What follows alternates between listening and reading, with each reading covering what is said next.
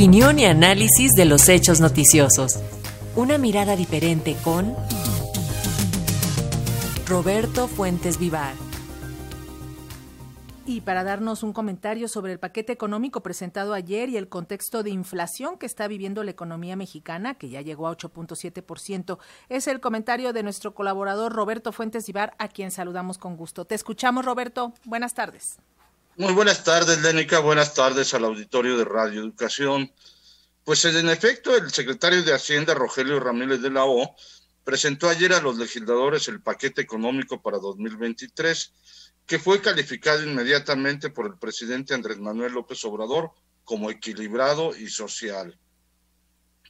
De entrada parece ser que sí existe cierto optimismo de las autoridades financieras, pues los criterios generales de política económica prevén una inflación de 3.2%, lo que indicaría que para el año entrante tendría que comenzar a bajar el nivel global del crecimiento de precios.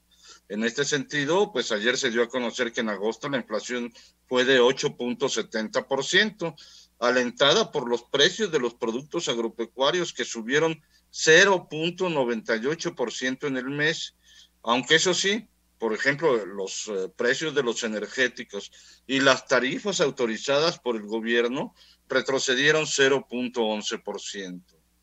De hecho, la inflación es de tal manera grave que el presidente anunció el miércoles que se reunirá con los dueños de las dos grandes productoras de insumos para tortillas, Gruma y Minsa, así como con los propietarios de los autoservicios como Walmart, eh, Chedraui y Soriana, para que ayuden a frenar los precios de los productos básicos, incluso moderando sus utilidades que en los últimos años han sido bastante altas.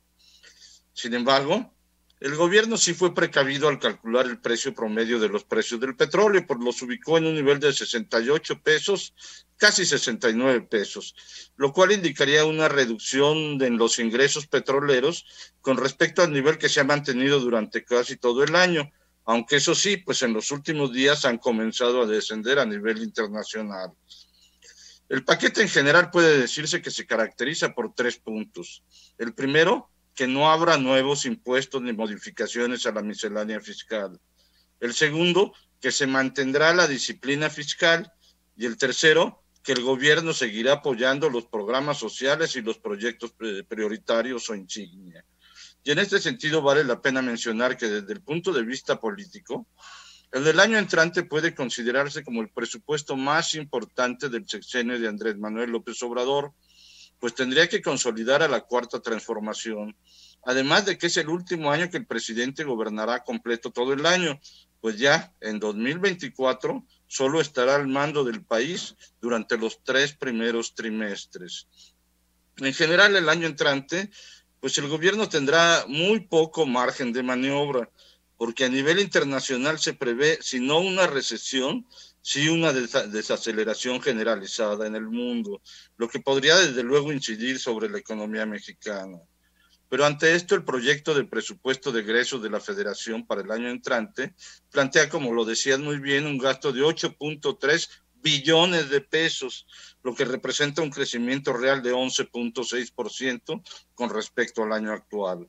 Para los programas sociales, uno de los programas, de los pilares icónicos del gobierno, se destinarán un billón setecientos sesenta mil millones de pesos, lo que representa un aumento de 12.7% y para los proyectos estratégicos de infraestructura están previstos 829.760 millones de pesos. En estos montos se encuentra el dinero para el tren Maya, el corredor transísmico, la refinería de Dos Bocas y apoyos adicionales para el aeropuerto Felipe Ángeles. De hecho, en el presupuesto se planean mayores recursos para el sector salud y para el educativo.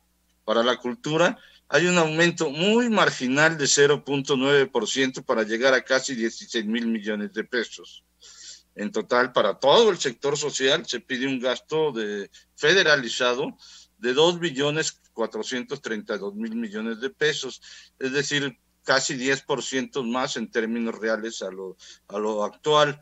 Estos recursos son los que se destinan principalmente de manera directa a gobiernos estatales y municipales y se integran con participaciones, aportaciones y convenios de coordinación.